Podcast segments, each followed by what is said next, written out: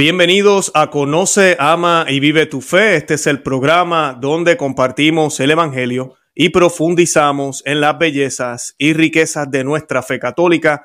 Les habla su amigo y hermano Luis Román y quisiera recordarles que no podemos amar lo que no conocemos y que solo vivimos lo que amamos. Y en el día de hoy tengo un sacerdote, como pueden ver en la imagen, tengo al padre, padre Federico Marfil, quien nos va a estar hablando hoy del limbo. Vamos a estar hablando de los niños no bautizados y vamos a hacer muchas diferencias, vamos a aclarar definiciones. Muchos eh, tienen estas dudas, me han preguntado a mí también, ¿el limbo existe? ¿No existe? Eh, la iglesia ya rechazó este tipo de enseñanza, eh, contradice la, enseñanza y doctrina enseñada por el propio Señor sobre el bautismo y la necesidad del bautismo. Eh, si uno no cree en esto o si, si no debe creer. Bueno, hoy vamos a estar hablando de todo esto, del limbo, que hay muchos temas que, que especialmente con los niños no con los niños abortados, con los niños que no pudieron nacer vivos después de un embarazo. Bueno, todo este tipo de cosas las vamos a aclarar hoy.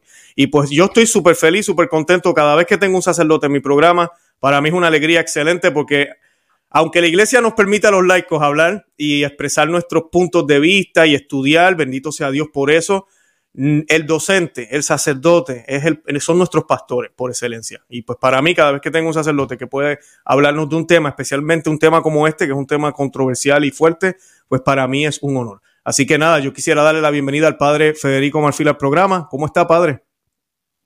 Muchísimas gracias, Luis. Todo un honor también estar en, en tu programa. Gracias por la invitación. Y como decía, pues efectivamente todas las personas pues pueden hablar de aquello que se les ha revelado, solo faltaría. Aunque es verdad que el oficio de enseñar propiamente nos viene por el orden sagrado, ¿no? El oficio también, el munus docendi, el munus satificandi y, y gobernar, nos viene también por el sacramento, pero efectivamente la fe es de todos. Amén. Gracias, Padre, de verdad que sí. Y por aceptarme la invitación. Eh, nada, Padre, antes de comenzar, yo quisiera encomendar el programa al Señor y a la Santísima Virgen María, si nos puede, pues, hacer la, la oración. Con sumo gusto. In nomine Patris et Filii et Spiritus Sancti. Amén. Ave María, gratia plena Dominus tecum, benedicta tu in mulieribus, et benedictus fructus ventris tu, Iesus. Sancta María, Mater Dei, ora pro nobis peccatoribus, nunc et in hora mortis nostre. Amén. Ave María Purísima, sin pecado, sin pecado concebida. Muy bien. Gracias, Padre, de verdad que sí. Bendito sea Dios. Bueno, brevemente, porque sé que tal vez algunas personas no lo han visto, sé que ha estado en Mater Mundi, si no me equivoco, y en otros programas católicos, en EWTN también sé que ha estado por allá, uh, pero puede ser que algunos no lo conozcan. Eh, ¿Quién es el Padre Federico Malfil? Pues muy brevemente, aunque una persona no se sabe casi presentar a sí mismo, alguna pincelada. Eh, soy sacerdote de la diócesis de Barcelona, en España. Fui ordenado sacerdote pues hace poco más de, un año, así que casi todavía bebiendo de estas primicias sacerdotales. Eh, estuve, pues, nací en la ciudad de Cornellá, en la diócesis de Barcelona, estuve estudiando en el seminario de Toledo y después la Providencia pues quiso que volviera a Barcelona para ordenarme ya aquí y quedarme aquí. Y también aparte de la ordenación sacerdotal en la diócesis, estuve también, estoy muy implicado en el movimiento Provida, lo que también me permite mis actividades pastorales. De hecho, justo antes de la ordenación sacerdotal, pues pude conocer a un grupo de rescatadores y en parte también pues voy haciendo rescates en las proximidades de los abortorios, aunque prefiero que en este sentido pues vayan más los laicos a que a también a salvar vidas, pero cuando no hay pues también intento siempre que pueda pues ir a decirle a una madre, ¿no? Que lo que tiene dentro no es un conjunto de células, sino que es su hijo y que te contamos con asociaciones a las que también puedan ayudar. Entonces, muy vinculado a esto, y ya lo tenía arrastrando de mis años también de seminario, me surgía siempre la idea esta del limbo, ¿no? Y a partir de aquí, pues fui estudiando, y de hecho con Tomás estaba implicado en esta, en esta misión provida, poco a poco también me han ido dando mucha más luz el tema y la teoría del limbo, ¿no? No simplemente una teoría es abstracta, sino cualquier cosa que nuestra, nuestro Señor a través de la revelación nos ha mostrado, pues siempre es para bien nuestro, nunca revela algo baladí y si a veces no lo dice todo explícitamente, también es por algo. Así mismo es, perfecto. Ahora, yendo ya al tema, ¿qué, es el limbo de los niños? Sé que esta palabra limbo, yo creo que también es porque hemos perdido el latín, no sé si tendrá que ver eso, pero eh, decimos el limbo de los padres, se habla del limbo de los padres. A veces la gente me pregunta, ¿dónde sale esta palabra del limbo? Yo eh, siempre le hago la referencia al limbo de los padres en, el, en, el, en la Biblia. Habla del, del seno de Abraham, el limbo de los padres que estaban esperando por nuestro Señor, por el Mesías. Eh, y eso es enseñanza de la iglesia, ¿verdad? Y está muy clarito en la Biblia cómo el Señor es quien abre las puertas del cielo.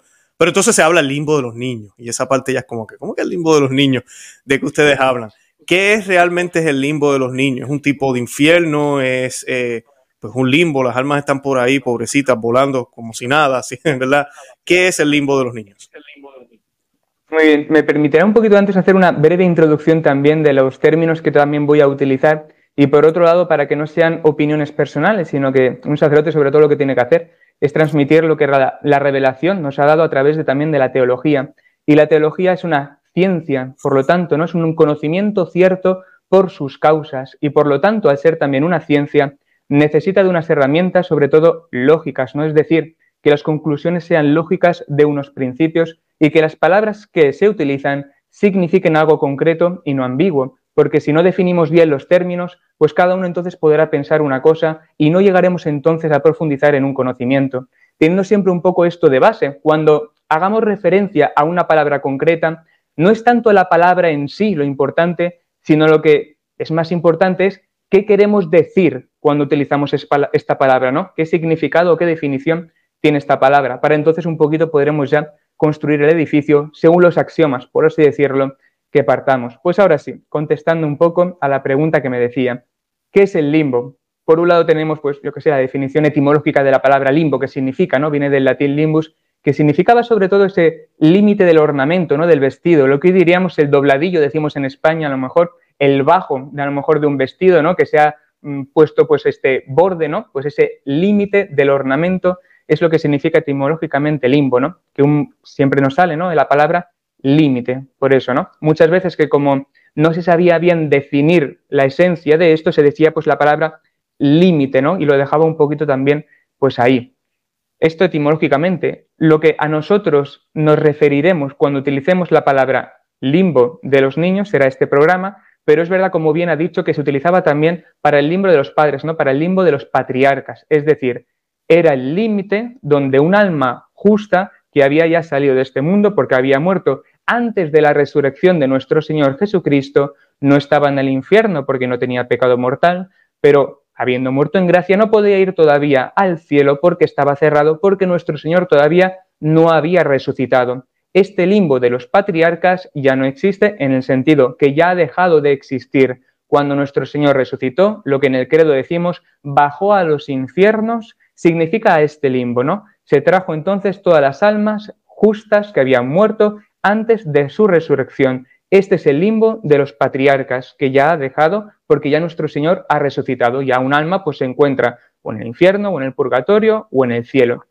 Luego está este otro tipo de limbo, este tipo de límite para las personas que habiendo sido concebidas no han llegado todavía a hacer uso de su razón, ya sea porque no hayan nacido, ya sea porque nacidas no han llegado a la edad del uso de su razón, ya sea incluso no porque hayan sido pues a lo mejor enfermos mentales que nunca hayan usado su razón, hayan muerto antes de ser bautizadas y si mueren con el pecado original, entonces descienden a este que conocemos comúnmente limbo de los niños, como este estado en el cual no se tiene la gracia porque no ha sido bautizada un alma, entonces decimos que está como en esta especie de infierno pero, infierno porque lo digo, porque se ha muerto con el pecado original, tiene la pena de daño, por lo tanto la pérdida de la visión beatífica, pero no está sufriendo, como no tienen culpa personal, no tienen pena de sentido y no sufren.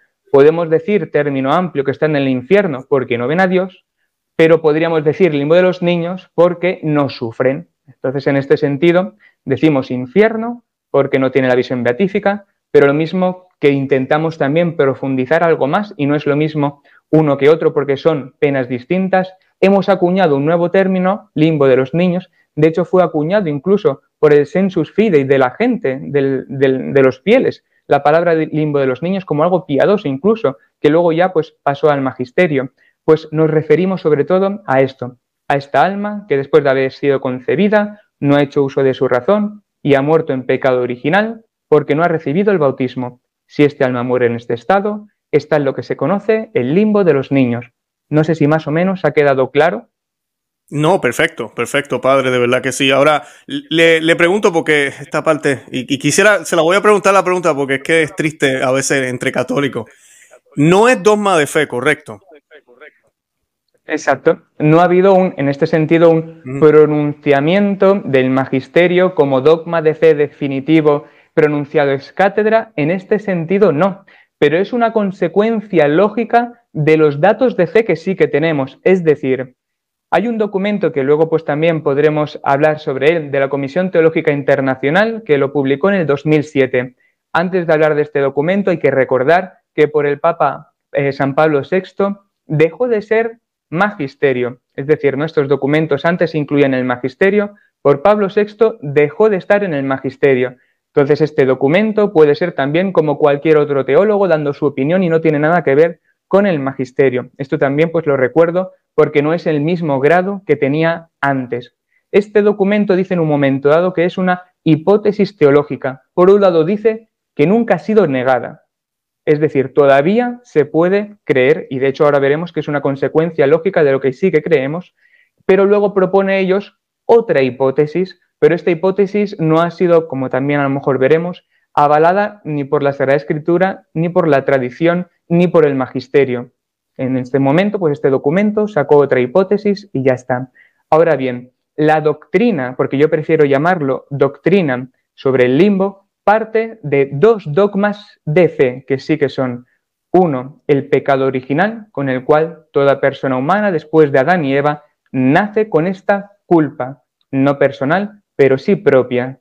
Y por otro lado, el segundo dogma de fe, la necesidad del bautismo, según nos dice Juan 3.5 en este diálogo Jesús con Nicodemo. Nadie que no nazca del agua y del Espíritu puede entrar en el reino de los cielos. Por tanto, si sé que hay pecado original, sé que es necesario el bautismo para quitarme este pecado original, una persona que no haya recibido el bautismo no se la ha podido limpiar de este pecado original y si muere en pecado original con esta culpa, tiene por tanto la pena de daño. Vemos que es una consecuencia teológica de los datos de dogmas de fe que sí que sé. No hace falta que la Iglesia se pronuncie para todas las cosas que creemos. Nosotros a través también, porque tenemos una cabecita que Dios nos ha dado, podemos sacar conclusiones de las cosas de fe que sí que sabemos.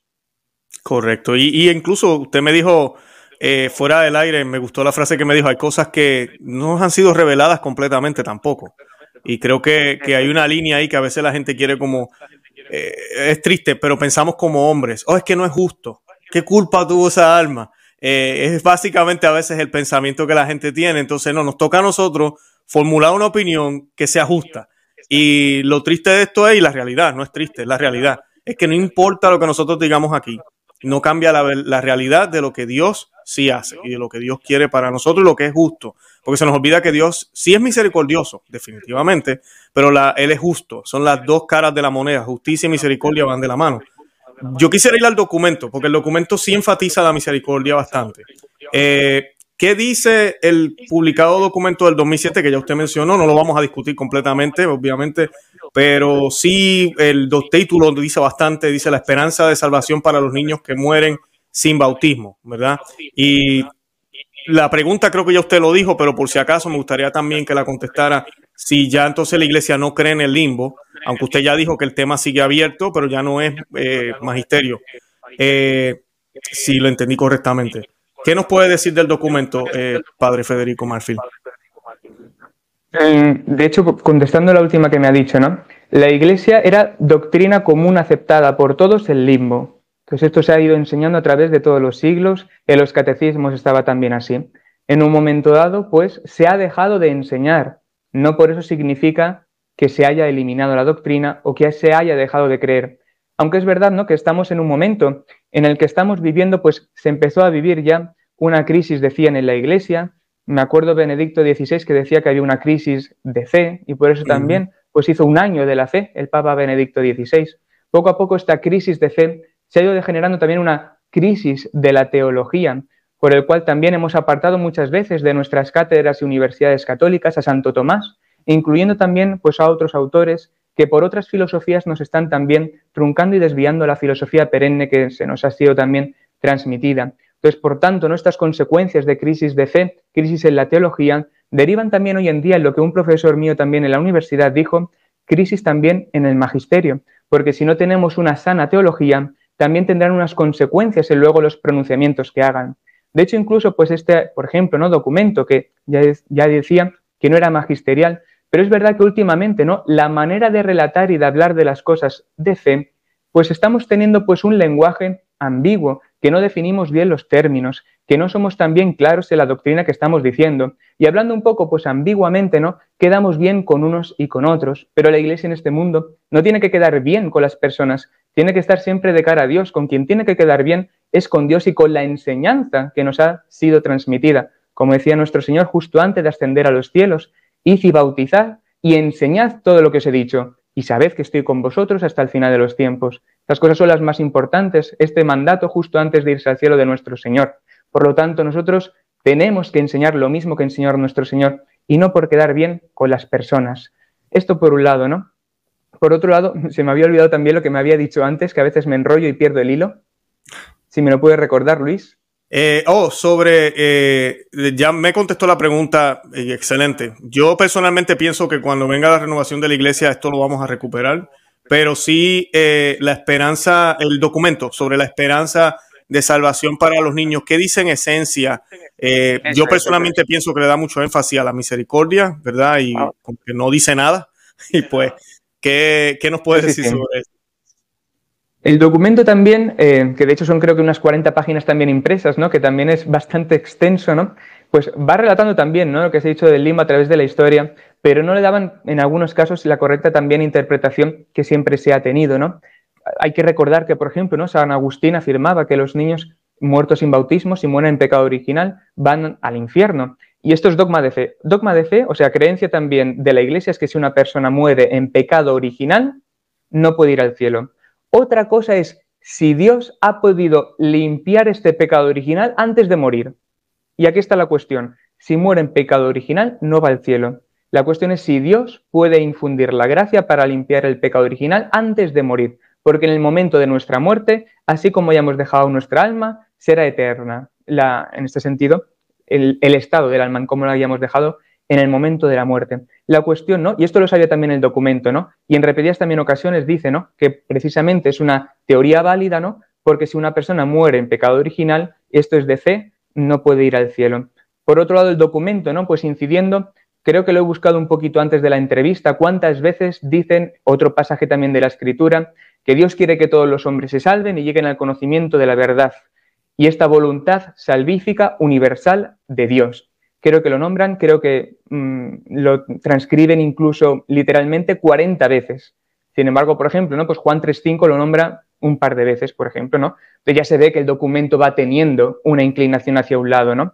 Entonces, bueno, mirando esto, ¿no? La voluntad salvífica de Dios, que yo creo que todos los autores a través de la historia también lo tenían en cuenta, ¿no?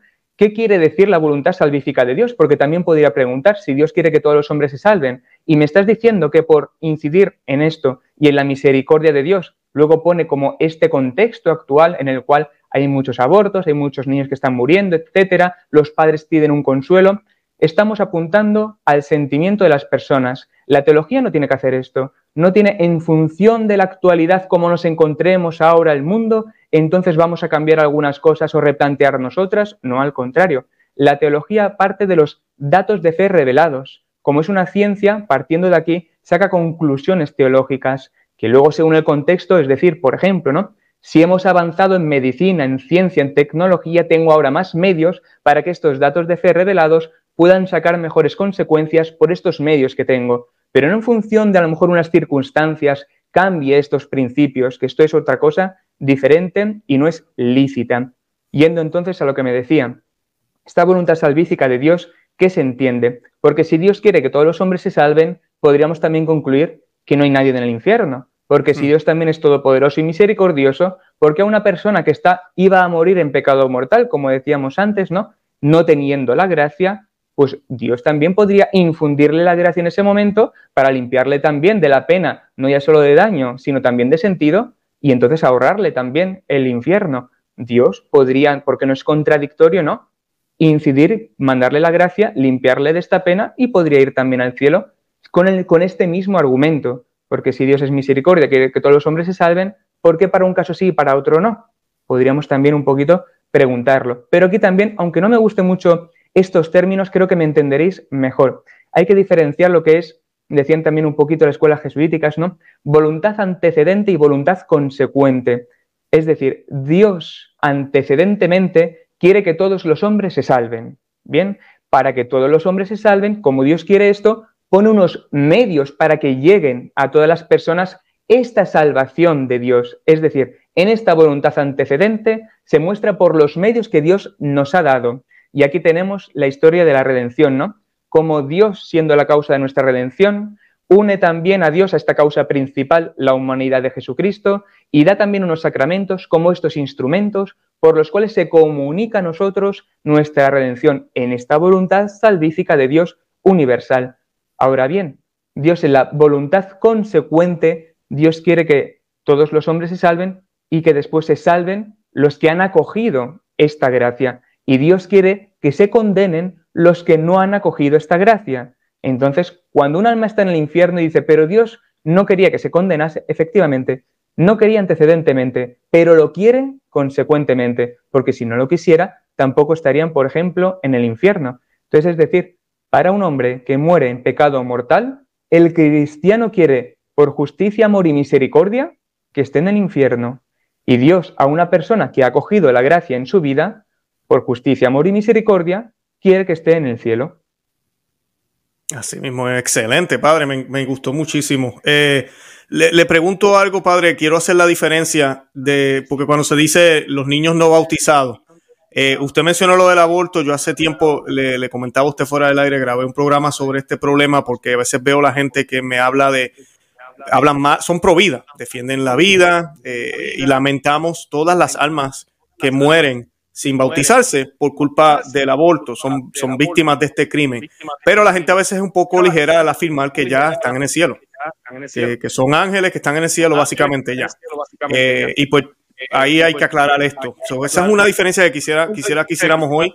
El niño que nunca nació, porque se dice los niños no bautizados. Bueno, el niño que nunca nació, el niño que nunca nació Disculpe, padre. El niño que nunca nació. El niño que nunca nació. Tenemos en los niños que de cinco años, vamos a decir, o seis años, siete años, ocho años. A veces es difícil de pensar, pero se sabe que hay niños en el purgatorio. Incluso pueden haber niños de no sé de qué edades, pero en el infierno. Y es difícil pensarlo, pero lo puede haber porque cayeron en pecados y ya con conciencia. Eh, eh ¿Nos puede hablar un poquito de esas diferencias cuando hablamos? Pero estamos hablando de los no bautizados, ¿verdad? Los que no pecaron nunca, asumimos, y que murieron en cierto sentido sin ningún pecado cometidos por ellos mismos, pero por negligencia de sus padres, que es algo que se nos olvida hoy en día, ya los papás ahora bautizan a sus hijos después de dos, tres años, por negligencia de sus padres, o por causas de salud o lo que haya sido, por una tragedia, mueren al instante o en unos días después de nacido y no hubo la oportunidad de bautismo, o murieron en el vientre de su madre y cuando nacen, ¿verdad? Técnicamente están muertos, ¿verdad? Eh, o son, o el aborto. ¿Qué nos puede hablar de eso brevemente, una, la diferencia entre esto? Porque creo que hay mucha confusión con eso. me remito igualmente, por si acaso alguna persona no quiere ver el vídeo este de Matermundi, que antes también lo ha nombrado, ¿no?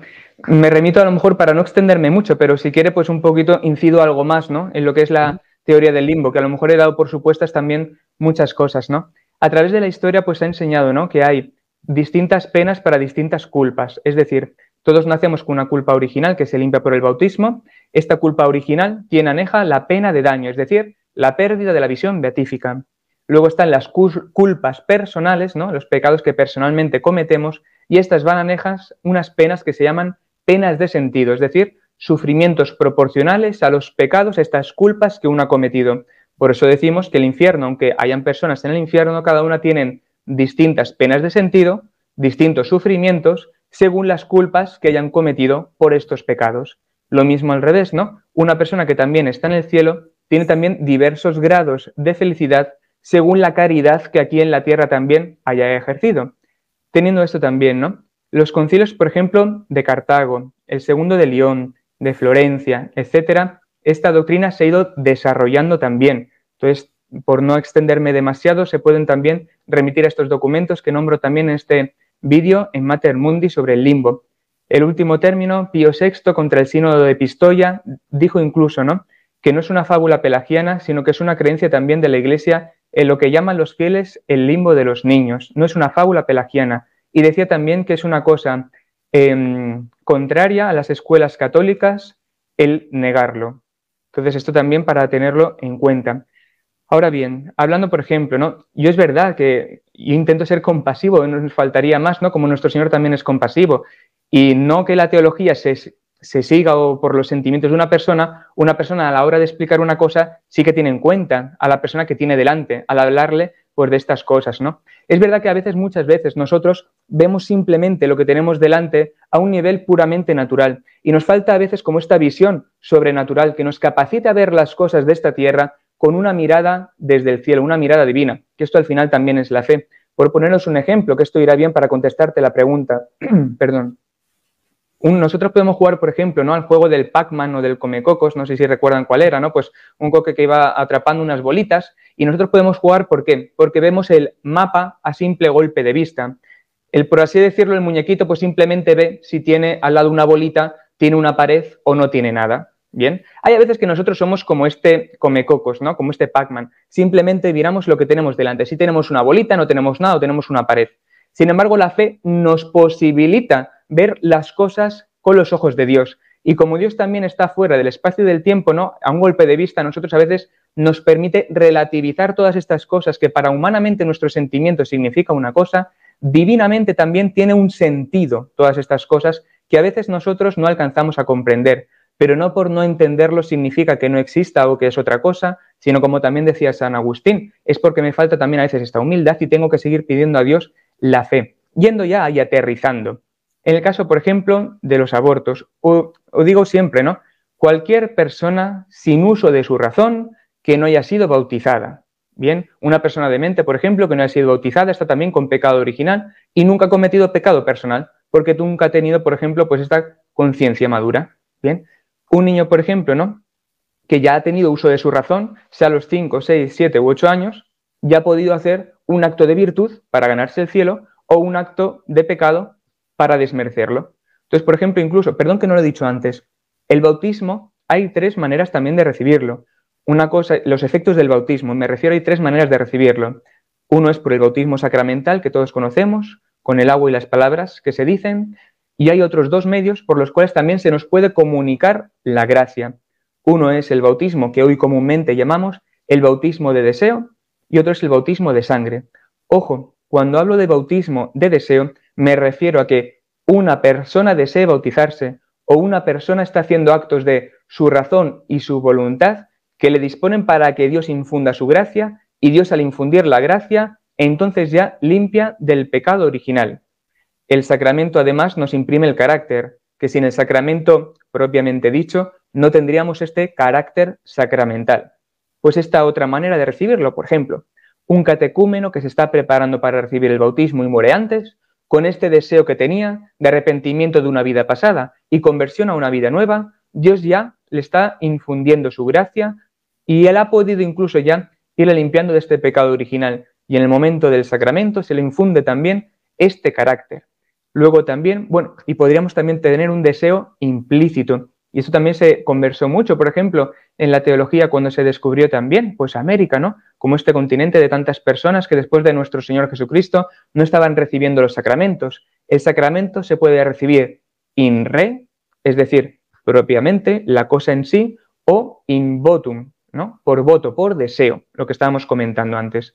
Luego también está, que está muy anejo a este último, el bautismo de sangre, es decir, una persona que muere en un acto martirial pues con este acto martirial va directo al cielo. De hecho, esta persona se le limpia de todo pecado original y personal, porque el acto de martirio limpia de todo. De hecho, precisamente por eso se santificaba y se canonizaba antiguamente solo los mártires, porque esto se tiene certeza absoluta de que están en el cielo. Con estos tres modos se nos puede comunicar, Dios puede comunicarnos su gracia. Sin estos tres modos, como dice el catecismo hoy de la Iglesia Católica, la Iglesia no conoce otro medio que no sea el bautismo para infundir la gracia de Dios. No conoce otro medio. Es decir, lo que decíamos antes, no se nos ha sido revelado. No conocemos otro medio para que se nos pueda quitar del pecado original.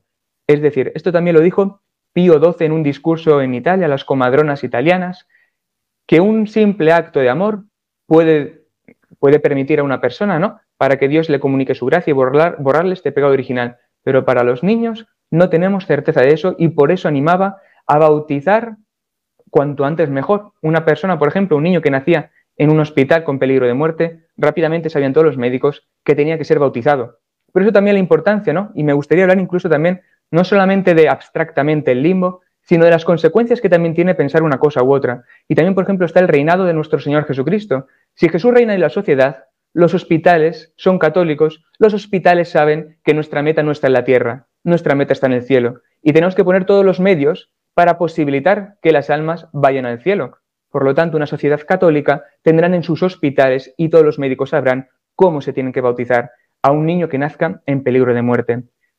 Por extenderme un poquito a lo mejor para darle este consuelo también a los padres, que por ejemplo no han sufrido ya sea un aborto provocado, ya sea un aborto natural, ya sea que su hijo incluso haya nacido y haya muerto con muerte repentina, por ejemplo, el limbo no es como un estado de inconsciencia, por así decirlo, del niño que no sabemos dónde está en una especie de sueño, etcétera y tal, sino que cuando venga también la resurrección de los cuerpos, estos niños, o lo que decíamos, ¿no? Cualquier persona sin uso de su razón, que haya muerto antes de su bautismo, si muere en pecado original, cuando resuciten sus cuerpos estarán también ocupando el lugar. Santo Tomás decía que al no tener pecado personal no tenían pena de sentido y por lo tanto no sufrían y al no sufrir estaban en lo que él decía una felicidad natural. Bien, pues los niños muertos sin bautismos ya están gozando de una felicidad natural. ¿Y con Dios? ¿Con Dios en qué sentido? Nosotros, todo, toda creación está unida a Dios. Si algo no está unido a Dios, dejaría de existir. Ahora bien, hay distintos tipos de relaciones en el ser. Por eso es bueno una sana teología que parta de una sana filosofía de Aristóteles y Santo Tomás lo que llamamos la participación en el ser de Dios. Pues bien, estos niños, como son criaturas de Dios, están relacionados en su ser con Dios. Por lo tanto, ya gozan de una felicidad natural en esta participación del ser de Dios, no sobrenatural. Es decir, al no tener la gracia, la fe, la caridad, no tienen esta relación a Dios como objeto, pero sí que podrán conocer que Dios existe, porque humanamente sin la fe se puede llegar a conocer la existencia de Dios. Por lo tanto, podrán conocer que Dios existe y podrán llegarle a amarle sobre todas las cosas, no directamente, como decíamos, sobrenaturalmente, pero sí por los efectos que sí que están viendo. Podrán llegar a amar a Dios por los efectos de la creación que sí que podrán ver también. En esta resurrección de los cuerpos, dicen ya algunos autores que esto ya pues cada uno pues puede ir sacando otras conclusiones, ¿no? Que esto ya tampoco es que se sepa demasiado. Pero, por ejemplo, ¿no? Podrán dar gracias a Dios porque les ha librado, si es que lo llegan a conocer, de una posible condenación. Por ejemplo, darán gracias a Dios porque están en esta felicidad natural también gozando. Y darán gracias a Dios también cuando ven incluso a los santos, porque nosotros pensamos que, claro, uno como no tiene otra cosa superior a él, estará sufriendo. Y esto a veces nos mueve nuestro pecado original de la envidia. Yo cuando veo en mi compañero que es más santo que yo, si tengo caridad, me tengo que gozar de él, por ejemplo, ¿no? Pues lo mismo. Yo, por ejemplo, no me entristezco por no saber jugar tan bien como Cristiano Ronaldo o Messi o cualquier jugador bueno. Al contrario, yo disfruto viendo un buen partido de fútbol. Pues lo mismo esto, ¿no? También incluso dicen algunos, ¿no? Que los niños estarán gozando también de ver a un Dios tan bueno que ha comunicado esta gracia que ellos no conocen, también estas personas que parecen de otra liga, y disfrutarán también de esto. De hecho, se cuenta un sueño de un médico serbio que vio en un momento dado, pues en como una especie de campo natural a un montón de niños y jóvenes jugando y riendo, y entre ellos estaba la figura de un monje al cual se le acercó a este médico, que perdón no lo he dicho, era un médico abortista, que decía que practicaba 35 abortos diarios, y en un momento dado este monje que se le apareció le dijo que soy Santo Tomás de Aquino, y decía que estos niños eran los abortos que él había practicado. Estos niños al ver a este médico huyeron corriendo, y fue Santo Tomás el que se le acercó y le explicó esto. Rápidamente este médico se convirtió y fue uno de los providas también en Serbia. De hecho, gracias a él fue el primer objetor de conciencia que tuvo, que por eso también perdió su trabajo y posibilitó que se viera la película del grito silencioso de Bernard Nathanson en su país, por ejemplo. ¿Por qué hago referencia a este sueño? Y luego le dejo hablar también un poco Luis, que a veces el problema del sacerdote es que cuando empieza a hablar no sabe cuándo callar. Usted es el invitado, usted es el invitado.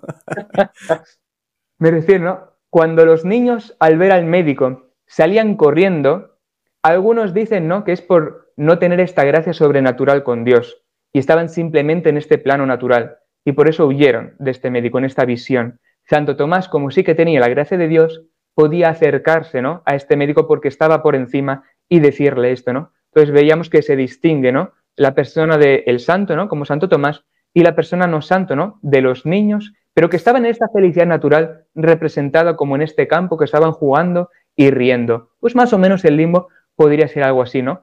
Un estado de felicidad natural, carente de sufrimiento, sí que es verdad con esta pena de daño. Es decir, este niño estaba llamado a ir al cielo, eso es verdad, pero como lo ignora, no sufre.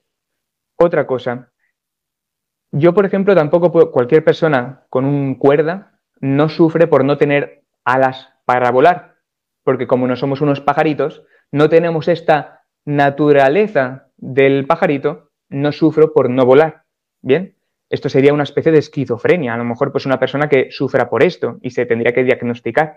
Pues lo mismo, yo no sufro por algo que no es de mi esencia, por algo que no es de mi naturaleza. Yo solo puedo actuar según mi naturaleza, según mi esencia. Los actos sobrenaturales no son de mi esencia natural son de la esencia y naturaleza divina.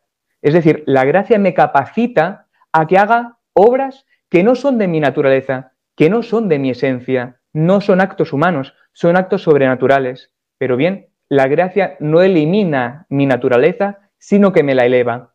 Yo siguiendo haciendo obras naturales, cuando tengo la gracia, me capacita que también pueda hacerlas sobrenaturales, pero por la gracia, no por mí. No se me debe a mi naturaleza, y esto es lo que muchas personas piensan, como esta especie de comunismo también reinante o marxista que tenemos hoy en día y que todo el mundo merece lo mismo y tiene que tener lo mismo, etcétera. No, al contrario, yo no puedo sufrir por algo que no es debido a mi naturaleza. Y como no es debido a mi naturaleza, yo no tengo derecho a reclamar algo que no me es debido. Entonces aquí se ve la gratuidad de Dios con la gracia y sus dones. Y es gratuito y es con un acto libre de Dios a la humanidad no por necesariamente o porque se me deba, Dios me tiene que comunicar la gracia. No. Es un acto libre, gratuito y misericordioso de, Dios nuestro Señor de elevarnos a un orden más. Pero el que no tiene capacidad para recibir esta gracia no puede entonces ser elevado, pero está en este orden que decíamos de esta felicidad natural. Y hay que distinguir entonces también órdenes. Y también repito, ¿no? Sea una cosa u otra, Dios sabrá también por qué es. Y a mí se me ha revelado esto. Yo solo puedo decir esto. Lo demás es teología ficción. Así mismo. Padre, eh, tengo una pregunta y pues, yo espero no meterlo en problemas con esta pregunta. no, está, no está en la lista. Eh, que usted estaba hablando ahora y, me acordé de algo. Bueno, lo primero, veo por lo que usted dice, a veces más personas me preguntan, conozco a cierta muchacha, acaba eh, de arrepentirse, está en un proceso de conversión, eh, hizo varios abortos y a veces me dicen, ¿cómo le digo eh, que esté tranquila, verdad? Que, que, Dios tiene la perdona, ¿verdad? Y pues la persona, pero ¿qué pasa con el niño? ¿Qué pasa con el niño? Entonces yo siempre le digo a ellos, no te metas tanta teología, porque la persona no sabe mucha teología católica, se va a volver loca, empieza a explicarle todo, pero al menos diles, hey, está en mejor lugar no sé si, por lo que usted dice, sí podríamos decir que los niños están, niños no nacidos sin bautismo están en mejor lugar. Pero sin cometer el error de decir que están en el cielo. Que es lo que mucha gente hace. Entonces ahí es donde hay, un problema, que podemos abundar un poquito en eso. Pero siguiendo en esa línea, quería hablar del documento que dice, ¿verdad? Que lo que debemos decirle básicamente o debemos pensar es que los niños muertos sin bautismo solo pueden ser confiados a la misericordia de Dios. Y que como Dios quiere que todos se salven, pues debemos tener esa esperanza, ¿no? Eh, eh, la pregunta que le hago es la siguiente, porque hay personas a veces que pues no hacen nada por ellos. No sé si, si es recomendado orar por ellos. esa es mi pregunta. Debemos orar por estas almas que están en el limbo de los niños. Y si es posible, porque yo he escuchado de algunos sacerdotes, aquí es donde no quiero, no quiero meterle usted en problemas, problema. Que hacen algún tipo de ceremonia donde se dice, le da un nombre y se bautiza. ¿Es eso posible? Eh, sé que no le puse esa en la lista, pero creo que es una pregunta muy importante. Perfecto, y es muy buena y te la agradezco también, Luis, porque también estoy ahora por aquí metido en 40 días por la vida Y hay un manual que tenían también devocionario, con el cual les incidí, de hecho, precisamente, así que no me pone ningún compromiso, sino que lo he dicho muy abiertamente también aquí en estos círculos que me estoy también un poco moviendo, ¿no? El bautismo espiritual no existe. Lo digo claro, no es una cosa católica, ¿bien? Yo no puedo desear por otra persona, yo no puedo hacer actos meritorios por otra persona. Cada persona tiene lo suyo. No me puedo detener ahora en lo que es la oración de intercesión, la comunidad de los santos y todo esto y tal, pero el bautismo espiritual no existe, ¿bien? Es decir, me pongo un poco en su piel. ¿Qué crees? ¿Que si existe el bautismo espiritual, este niño no estaba en el cielo y por lo que estás haciendo está en el cielo? Repito, la persona cuando muere en ese estado está para siempre, excepto en el purgatorio que es em, temporal, ¿bien? Pero ya se ha ganado el cielo. Esta persona, aunque tiene que purificar esto, sin entrar ahora en el purgatorio. Según estas personas, lo del bautismo espiritual, ponerle un nombre y rezar por este niño, la cuestión. Y aquí mira, también incido en el documento que también cita lo del ex orandi y el ex credendi. Y ojo, después del Vaticano II se introdujo también en el misal misa por los niños muertos sin bautismo. Esto nunca se ha tenido. Incluso la Iglesia antes no enterraban ni siquiera en el campo santo a los niños muertos sin bautismo. Ay, es que no tenían compasión, ay, es que eran muy mm, duros de corazón y tal. No, la Iglesia solo tiene potestad en el cuerpo místico fuera del cuerpo místico de la iglesia, la iglesia no tiene potestad. Y es una cosa jurídica. Entonces yo no tengo potestad fuera de mi casa en otra casa, yo tengo potestad en mi casa, por así decirlo. Y una persona cuando está en el cuerpo místico, cuando es bautizada. Entonces cuando uno es bautizado, tengo potestad sobre esta alma, por así decirlo. sobre esta alma solo la tiene Dios. Me refiero en el ámbito también un poquito jurisdiccional. Bien, por lo tanto, no puedo rezar ni siquiera ¿no? por una persona que no está incorporada al cuerpo místico visiblemente aquí en la iglesia. De hecho, sigo incidiendo, ¿no? Porque va muy relacionado, ¿no? El tema también de las exequias por los niños no bautizados. Si vamos y leemos las... Porque han sido también listos, ¿eh? Dicen y nombran exequias por los niños no bautizados, pero ninguna oración piden por ellos. Bien, hmm. si se leen las oraciones, se pide por el consuelo de sus padres. En la oración colecta, de las ofrendas y poscomunión, se pide por el consuelo de sus padres. Bien, ¿por qué? Porque, vamos a ver, cuando ofrecemos una misa por una persona, la estamos ofreciendo si está en el purgatorio. Si está en el cielo, ya no le servirá. Yo ofrezco porque no sé si está en el cielo. Si está en el purgatorio, le servirá. Si está en el infierno, tampoco le servirá. Yo la ofrezco, pues si está en el purgatorio. Pero lo mismo, si está en el limbo, tampoco le servirá. Y un niño, como no ha cometido pecado personal, nunca puede estar en el purgatorio. O está en el limbo o está en el cielo. Yo por revelación tengo que concluir que está en el limbo. Ahora bien, hago paréntesis, ¿podría estar en el cielo? Y esto es verdad. Dios puede comunicar la gracia fuera de los sacramentos, como es la causa primera que trasciende las causas segundas, Dios puede. Pero ojo, la teología no es suponer un montón de no contradictorios y a partir de aquí veo cuál es el que más me gusta. No, no está en el mundo de los no contradictorios y ver entonces un poquito coger como si fuera un catálogo de cosas y me adecuo entonces a unas palabras que Jesús dijo antes. No, la teología es partiendo de los datos de fe revelados, saco conclusiones de manera lógica, no en el mundo de los posibles, entonces me muevo. Eso no es teología. Bien, entonces, no por no ser una cosa no contradictoria, entonces es posible. Cuidado, la teología no es eso. La Iglesia Católica y la enseñanza de la Iglesia no parte de esto. Retomando entonces, la misa se ofrece los méritos de nuestro Señor Jesucristo para purificar de las penas de sentido, no de daño. Un niño no tiene pena de sentido. Entonces es absurdo rezar o ofrecer misas por ellos, porque no hay nada que purificar, porque no tienen culpas personales. ¿Bien? Entonces, si están en el limbo, felicidad natural. Si Dios, en su infinita misericordia, con este no contradictorio que yo no conozco y por teología sé que en principio no es así, pero le ha querido llevar al cielo, tampoco tiene sentido rezar por él, porque ya estará en el cielo, en este sentido. Aunque la Iglesia tiene que enseñar que está en el limbo, por la tradición Sagrada Escritura y lo que se nos ha revelado, si de hecho algún día se pronuncia la Iglesia dogmáticamente sobre esto, tendría que ser para decir que están en el limbo. Porque como no es de la tradición, en la tradición nunca se ha enseñado que está en el cielo sería una novedad. Y la Iglesia no parte de novedades, sino de un desarrollo homogéneo del dogma. Bien, así que el bautismo espiritual yo incidí y al final se quitó en el devocionario que por lo menos seguimos en Barcelona, en 40 días por la vida.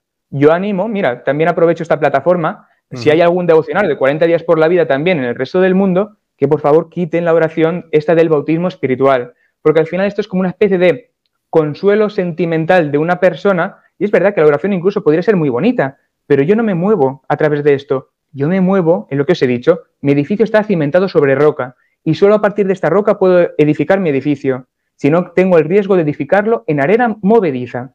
Bien, ahora bien, pues con esto también, ¿no? En la oración, el bautismo espiritual, de ponerle un nombre, hacer este ritual, es más por el consuelo de la madre, ¿no? Pero claro, lo malo de hoy en día es, a partir de hace unos 50 años y tal, estamos también dejando pues que cada uno también interprete muy libremente, ¿no? Y se utiliza la liturgia como esta especie de sucedáneos o paraliturgias que hacemos aparte, ¿no? En vez de, oye, ¿y por qué no te tomas un café con esta señora? Empiezas a hablar, le muestras una amistad y no hace falta hacer una parafernalia litúrgica con esta persona. Estamos cayendo en una especie de espiritualidades que no tienen nada que ver con la espiritualidad propiamente católica, en una vida de virtudes colaborando con la gracia de Dios. Entonces, cuando hacemos toda esta serie de rituales aparte de la iglesia, yo creo que, yo creo que no ayuda. Es más, yo como le decía también antes, estoy intentando estar muy involucrado también en el movimiento pro vida. Yo he hecho también rescates en puertas de abortorio. He visto también a muchas mujeres que han abortado. Y yo en ese momento lo primero que hago no es darles ese abrazo y que lloren si tienen que llorar. Bien, ojo, la misericordia de Dios para el arrepentido es ese abrazo de Jesucristo, es esa ternura de Jesucristo.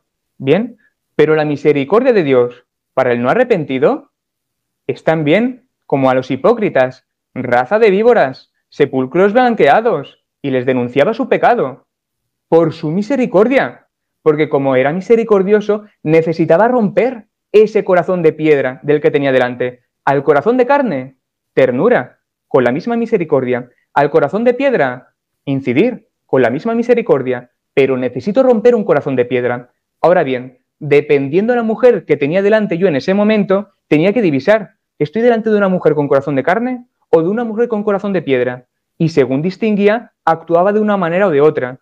Con corazón de carne, oye, compasión, misericordia, acompañándola, etcétera y tal, perfecto. Cuando ya se deja acompañar, vamos a otro sitio, quedamos otro día también, pues oye, las cosas por su nombre. Yo creo que la verdad nos hará libres, como decía nuestro Señor Jesucristo. Así que yo no interpreto la caridad sin la verdad. Bien, ahora bien, a una persona, a un niño, no le voy a dar un chuletón. Le daré primero papilla, luego le voy a dar unas verduritas, luego le voy a dar una cosa triturada, poco a poco le voy a ir dando alimentos según la disposición que tiene este sistema digestivo. Lo mismo para la persona que tengo delante. Sabiendo a dónde tengo que apuntar, iré acompañándola en un proceso. Antes, antes de nombrar de esto, seguro que hay un montón de cosas que necesita antes saber y vivir conforme a estas cosas. Y conforme las vaya entendiendo, entenderá entonces las otras. Pero yo aquí soy muy sincero y me ha funcionado siempre me ha funcionado. A una persona, que, una mujer que no ha abortado o a la que ha abortado, hago lo mismo y me ha funcionado. Después de ese encuentro que he tenido en el abortorio, sea la que ha abortado o la que no ha abortado y, y Dios la ha convencido a través de mi pobre instrumento de que no lo haga, quedamos otro día, vamos aparte, siempre me la llevo a lo mejor a un local parroquial y a todas que me cuenten su historia, se desahoguen, hablen tranquilamente, pero a todos les pongo un vídeo de lo que es un aborto y que vean lo que es un aborto ojos que no ven, corazón que no sienten. No, no, esto es lo que te iban a hacer, ¿eh? Y por dinero. Yo, yo sin dinero, gratuitamente, te estoy enseñando y, yo, y vas a tener asociaciones ahora que te van a ayudar, ¿bien? Pero quiero que conozcas la verdad. Estas mujeres en ese momento se derrumban, se derrumban. Pero es que no es malo que una persona se derrumbe, no es malo. Vamos a ver, si hay una infección, yo tengo que, el médico hará una incisión por si un órgano está afectado pues hará una incisión que entre dentro de ese cuerpo para curar una herida. El rasgar su cuerpo no es que quiera provocarle violentamente un daño, no, necesito entrar más adentro porque tu cuerpo me impide sanar este órgano. Bien, pues yo le digo esto, yo tengo que ahora hacerte una incisión, tengo que ir adentro porque tienes una herida, va a doler, pero estoy contigo, ¿quieres? Y ellas mismas me dicen que sí, me dicen que quieren ver este vídeo. Y en ese momento se derrumban lágrimas, etcétera y tal. Pero una persona cuando toca fondo puede entonces impulsarse con sus pies para subir. Pero si siempre estamos ahí ambiguamente ni una cosa ni otra, no es realmente feliz. Esta mujer siempre está en sus sentimientos. No, no, yo quiero en un momento, sí, sí, se va a derrumbar, pero estoy contigo. Yo no quiero derrumbarte. Yo quiero que ahora te apoyes sólidamente en algo y te voy a acompañar ahora, con pasos firmes. Cuando veas que tus actos tienen consecuencias y que ahora puedes reparar una serie de actos, ya la providencia Dios hará lo que tenga que hacer, pero tu vida ahora la vamos a reparar. Y ahora sí, cuando dirijas tu vida a Dios, entonces encontrarás el sentido de muchas cosas que ahora no entiendes y ahora no es el momento de, desvelar todo. Ahora simplemente pues tienes una serie de cosas que te impiden ver otras. Confianza y vamos a acompañar en este camino. Esto un poquito también respondiendo, ¿no? Que no es una cosa mala que sepan la realidad de las cosas. No, sobre todo, el que acompaña a estas personas sí que tiene que conocerlas, porque si ni siquiera las conoce esta persona, ¿a dónde te acompaña entonces? Hoy se dice mucho la palabra caminamos juntos, nos acompañamos, sinodalidad, etcétera y tal, pero acompañarte a dónde y por qué y con qué medios, que es lo importante. Si no es el fin, ¿dónde te voy a acompañar entonces? Estaremos dando a lo mejor vueltas sobre nosotros mismos. Pues no, al contrario, la persona que acompaña tiene que saber el fin al cual acompaña. Si en un momento surge el decir estas cosas y tal, perfecto. Si no, no pasa nada. Lo que hay que procurar es que esta mujer sea santa. Si pregunta por el niño, has dicho muy bien está en un sitio también mejor, porque está exento de sufrimiento. Está en relación con Dios, porque si no, no existiría. Así que se puede decir que está en un estado de felicidad natural en relación con Dios y que al resucitar estará también ocupando un lugar y seguramente Dios nuestro Señor, como también todos resucitaremos, podremos ver también a estos niños que están en esta felicidad natural. No hace falta decir que están en el cielo. Bien. Ahora, que esta mujer avance, hay que también hacer entender, estaba llamado a ir al cielo. Bien, porque cuando una persona se mueve en un proceso de penitencia, eso es otra cosa que tampoco se habla, ¿no? Hay que reparar también. Y un proceso de penitencia es muy bueno. Santa María Magdalena se cuenta siempre la tradición que después de nuestro Señor ascender a los cielos, vivió una vida penitencial. Es una cosa también buenísima. Hoy como vivimos en estos, por lo menos en España, en el estado del bienestar, que para mí es estado del malestar, pues me mueve mi comodidad y no a lo mejor también lo que tengo que hacer. Y el vicio del cristiano bueno de hoy es la acedia, esta pereza espiritual por las cosas espirituales. Me mueve la mediocridad y un poquito la negligencia en, estos, en estas cosas, ¿no? La pusilanimidad. Pues hay que retomar el ejemplo de los santos, que era la magnanimidad de dar la vida por nuestro Señor en estas cosas, ¿no? Pues creo que más o menos he contestado, ¿no? La oración, las misas, la sanación, los espirituales y cositas de estas. Excelente, padre, gracias, de verdad, y lo felicito por lo que hace, de verdad, porque es lo que, lo que un pastor debe hacer. Y, yo digo pastor, esa gente se alarma, pero los padres, los sacerdotes son nuestros pastores. Ahora, bien importante, quería que darle la oportunidad a esta última pregunta para mí es urgente e importantísima, porque creo que el cambio de teología que ha habido en la iglesia, lamentablemente, de los últimos 50, 60 años, ha dejado de crear eh, o de dar a entender a los padres, nuevos padres que tienen niños, niños, la urgencia de bautizar. Y las iglesias a veces no proveen tampoco los recursos para que el niño se bautice, al menos los primeros siete, ocho días, que es lo que yo he escuchado a veces tradicionalmente. ¿Qué nos puede decir de eso? ¿Qué, ¿Cómo pueden los sacerdotes tal vez hacer algo por sus comunidades y las personas, nosotros los laicos, exigir en cierto sentido al sacerdote? Mi hijo acaba de nacer y necesito que se, ha bautizado ya. bautizado ya. Muy bien, sí, sí, es, es que habrían tantas preguntas y tantas también historias que contar, ¿no? Porque de hecho he visto que con, parece como una piedra de toque me estoy dando cuenta, ¿no? Cada vez que estoy profundizando en el limbo, tiene una serie de consecuencias también a la hora de nosotros cómo entendemos también la realidad, sobrenatural, sobrenatural, la economía de la salvación y muchas cosas, ¿no? Varias cosas aquí. Es verdad que está viendo como hay un cambio de teología. La teología es teología. Entonces, las personas que se dicen teólogos no están haciendo teología, están muchas veces haciendo poesía. Bien, la poesía no es teología, es otra cosa. Entonces, son, pueden ser homilías muy bonitas, pueden ser incluso, pues, em, reflexiones espirituales que un alma, pues, una meditación puede ir bien, pues a lo mejor para crecer en este ardor, para moverse también a amar o arrepentimiento, etcétera y tal. Pero no es teología. La teología tiene que partir de los datos de fe revelados y cómo es una ciencia, parte de unos principios también, y tiene conocimiento cierto por sus causas. Las palabras tienen que significar algo y que estén bien definidas. Y a partir de aquí, con la lógica, ser consecuentes también. Entonces, tiene que ser una ciencia, si no, no es teología. Entonces, bueno, voluntariamente se está cambiando como esta especie de paradigma, ¿no? En una teología que por lo menos no es la que siempre ha enseñado la Iglesia. Aquí no me puedo detener mucho porque entonces, si me enrollo de por sí, me enrollaría también mucho más en este aspecto, ¿no? Pero incidiendo también lo que decía, que creo que es muy importante, el bautismo es que nunca daremos las suficientes gracias a Dios porque nuestros padres, no sean bautizados. es el mayor regalo que un padre puede hacer a su hijo, el bautismo, posibilitarle que este hijo vaya al cielo. Fijaos, o sea, ¿por qué es tan importante no demorar el bautismo muchos días? ¿no? Es que es decir, si puede ser al día siguiente, bautízalo. Al día siguiente a los dos días. Así se hacía toda la antigüedad. Repasando los libros sacramentales de la parroquia también, de antaño, veías fecha de bautismo y al día siguiente, perdón, fecha de nacimiento y al día siguiente fecha de bautismo. Es que siempre un día o dos días se bautizaban. Incluso, mira, mmm, recuperar un poquito la, la, liturgia que también se seguía antes, en el ritual también de los sacramentos antiguos. Se decía que los padrinos tenían mucha importancia también a la hora de bautizar a los hijos. ¿Por qué? Porque la madre normalmente, después de dar a luz, quedaba un poco convaleciente también en su casa. Entonces eran los padrinos los que rápidamente cogían al niño, ¿no? Se encaminaban en la iglesia, que ya habían hablado con este sacerdote, es decir, dará a luz seguramente este día o este otro, ¿no? Y en cuanto daban a luz, rápidamente los padrinos cogían al niño, si no podía la madre estar, encaminarlo a la iglesia y que se bautice. No esperaban al acto social, que esté toda la familia, que venga mi vecino, que venga mm, mi familiar de otro país y esperamos a que coja ese vuelo además barato para que no le gaste mucho y tal. Y cuando ya venga, entonces hacemos la celebración, hacemos el convite, hacemos toda esta parafernalia, por así decirlo. Yo pregunto a una madre o a un padre, ¿vas a esperar para darle de comer a tu hijo hasta que esté toda tu familia presente? Para que, hombre, vean su primera comida, por así decirlo. Vean el primer, por así decirlo, la primera leche que toma su niño, ¿no? Como es una cosa tan importante, ¿no? Pues esperemos que esté toda la familia para que vean la alimentación material. Es una cosa absurda esto que acabo de decir. Como la madre sabe que es bueno alimentar a su hijo, le alimenta y punto.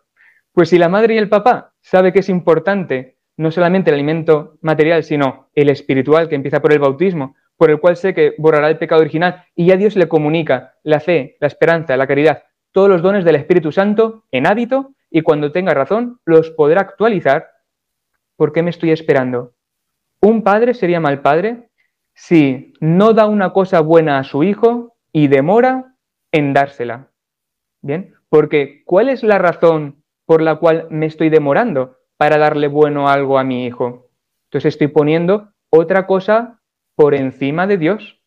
Entonces estoy ahora cambiando la situación. Y es verdad que en la nueva liturgia un poco que estamos teniendo, se ha girado en vez de un teocentrismo, tenemos un antropocentrismo. Entonces, como el hombre es el importante, las cosas son para mí. Entonces, si son para mí, pues entonces el sacerdote se convierte a veces en una especie de animador de la liturgia, una especie de monitor, por así decirlo, para entretener a las personas que le vienen, en quedar bien con esta persona. Y al final no es tanto el bautismo, sino que es la celebración social que incluso no fuera, se está haciendo dentro de la iglesia.